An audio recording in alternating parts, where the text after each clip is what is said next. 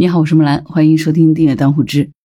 最近这两个月啊，哈尔滨爆火。那除了旅游的爆火之外呢，哈尔滨的楼市也持续在爆火。根据哈尔滨住建局的数据显示呢，二零二三年十二月至二零二四年的一月份，非哈尔滨市的人员在哈尔滨购房呢，共四千六百五十套，同比增长了百分之九十四。另外呢，租赁的成交量也同比增幅高达百分之二百六十八。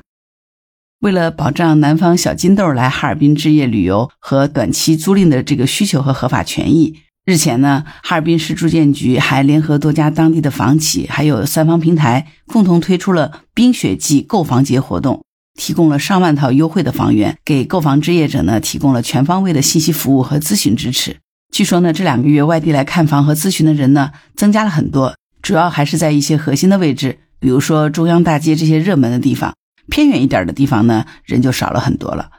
而大多数外地人在买房的时候，考虑的是旅游的时候住，其他的时间呢可能是出租。所以呢，户型一般都是以套二、套三的小户型为主的。当然，也有一部分是因为返乡，所以有购房的需求。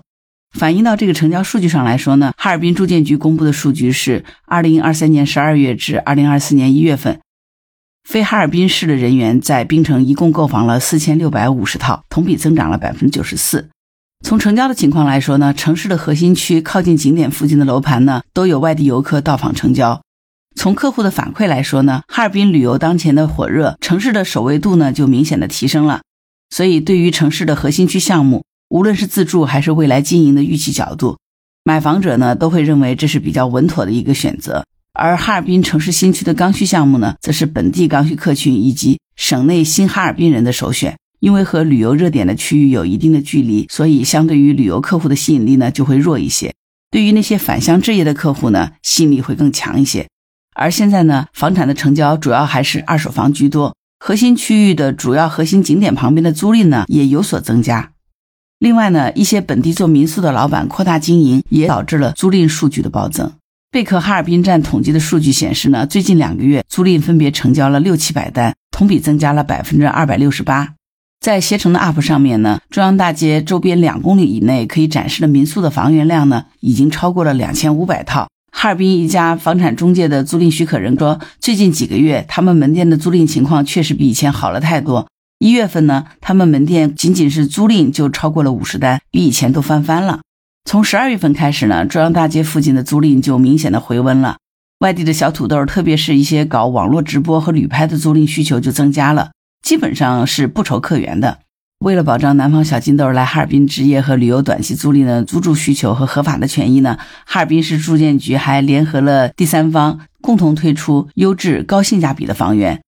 而各个平台还在线上开辟了专区，提供全方位的信息服务和咨询支持。这些房源在交易的时候都可以通过政府的交易平台进行房源核验等准备工作，以保证房源的真实有效性。事实上呢，为了满足小金豆们的置业需求，哈尔滨住建局日前还联合了多家房企，共同举办了哈尔滨冰雪季购房节活动。与此同时呢，针对外地的购房者，各个项目还推出了到访即可领取礼品，如果成交了就报销往返的交通费用。